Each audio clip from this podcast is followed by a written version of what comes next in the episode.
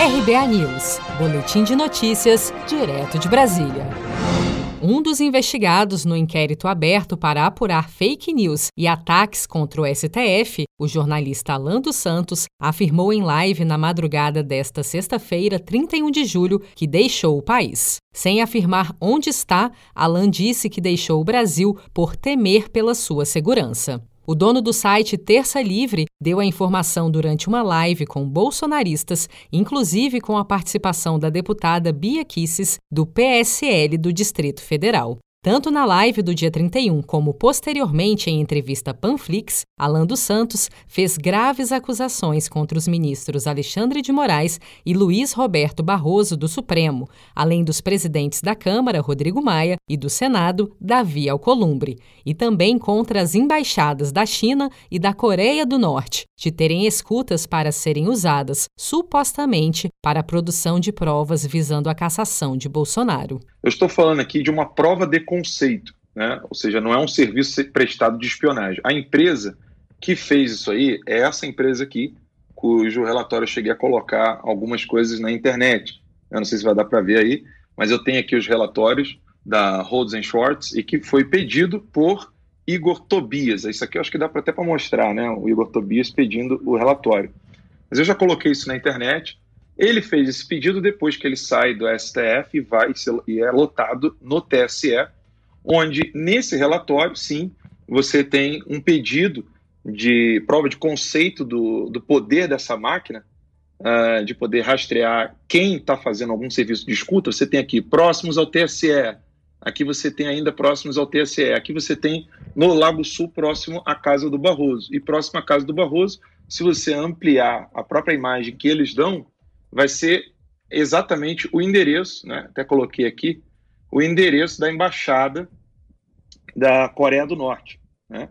E tem três endereços que esse relatório mostra: a embaixada da Coreia do Norte, a embaixada da China e uma na Kelly 8, exatamente onde mora o Kakai. E aí a informação que eu trouxe, na verdade, é que houve uma reunião na Kelly 4, onde essa reunião na Kelly 4 é, estava Barroso, Alcolumbre, Maia, um ministro do STJ e um ministro do TCU, que planejavam, então, fazer alguma coisa contra o presidente, contra os apoiadores do presidente. Como eu queria comprovar essas informações que eu estava recebendo, porque depois disso ainda houve uma outra informação de uma fonte minha de Brasília que haveria um conluio para poder caçar o presidente Bolsonaro no TSE com um voto de 4 a 3, ou seja, você teria Faquim, Alexandre Moraes Barroso e um togado. Né? Não teria nenhum dos dois ministros do STJ. Seria 4 a 3 e assim Bolsonaro seria caçado. Eu queria, eu quero mais provas, quero mais provas, quero mais provas.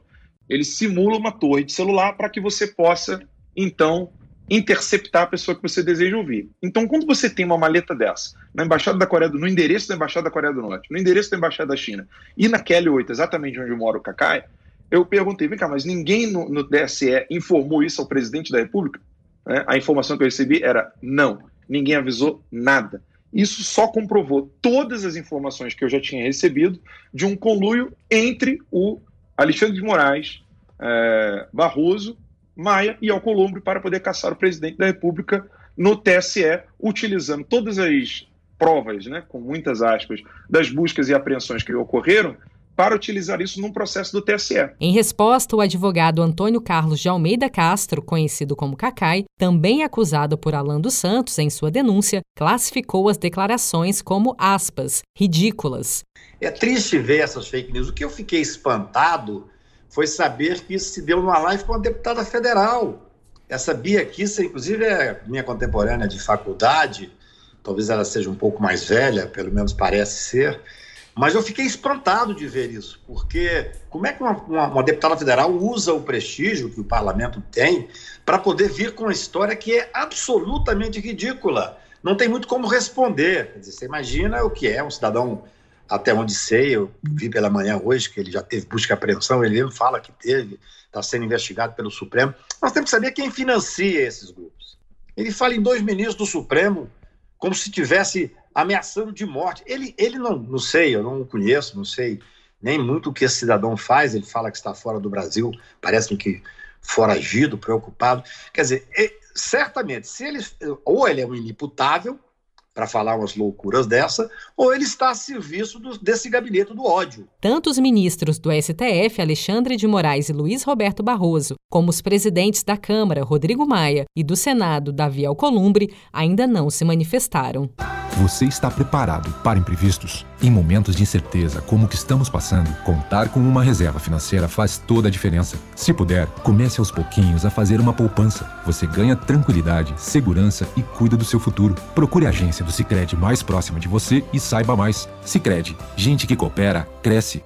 Com produção de Felipe Andrade de Brasília, Daniele Vaz.